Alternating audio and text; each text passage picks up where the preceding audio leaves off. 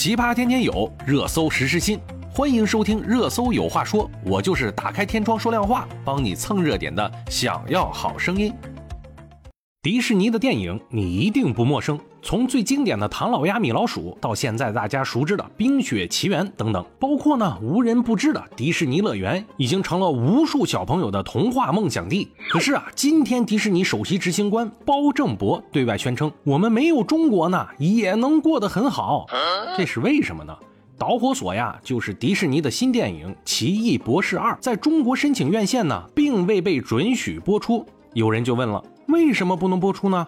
主要是这部电影的价值观呢，与我们国家倡导的不一致。除了我们国家呢，中东国家沙特、科威特、卡特尔、埃及等国家也都禁止了该片的播出。一部电影嘛，其实不重要，像尼罗河上的惨案啊、魔法满屋啊，都获得了发行计划。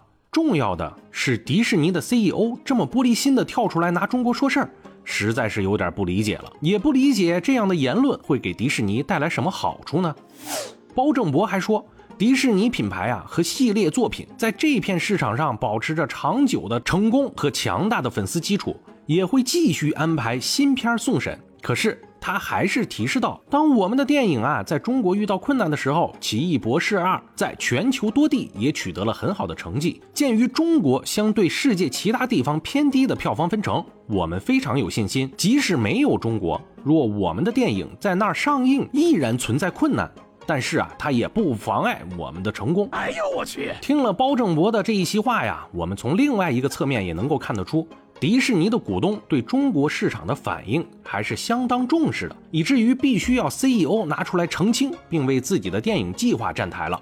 包正博前面说中国市场对我们不重要，后面又说我们还会继续送审，而且这一席话是在一周的财报会议上说出来的，也是为了稳定股东的投资信心，避免因为一部电影丢失了中国这个大市场而引起股东的情绪波动。他的这一席表态呢，其实翻译过来是这样的：中国市场对于我们来说是非常重要的，但是我们的一部电影《奇异博士二》在中国市场被禁止播放了。但是没有关系，我们在世界上其他市场的表现也是非常不错的，大家不用担心。我们后面还会有很多的电影在中国市场进行申请，他们并没有针对迪士尼禁播所有的电影，我们还是会重新回到中国市场的。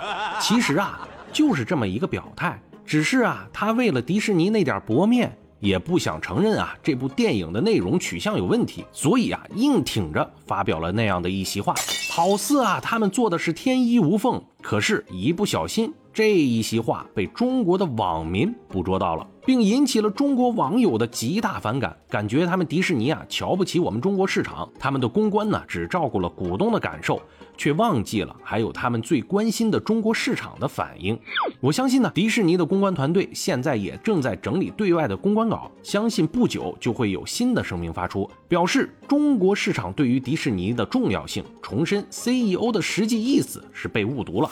其实呢，迪士尼这个公司啊，一直都和国家的政治态度分不。开。二战的时候啊，他们也是用唐老鸭、米老鼠来进行宣传的，也都是为政府服务，所以他们的发言也会更倾向于他们的价值观，也就是不断的贬低中国市场的价值。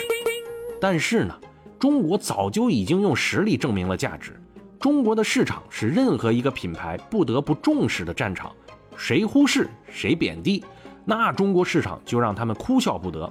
犯这样的错误的国际品牌，它也不在少数。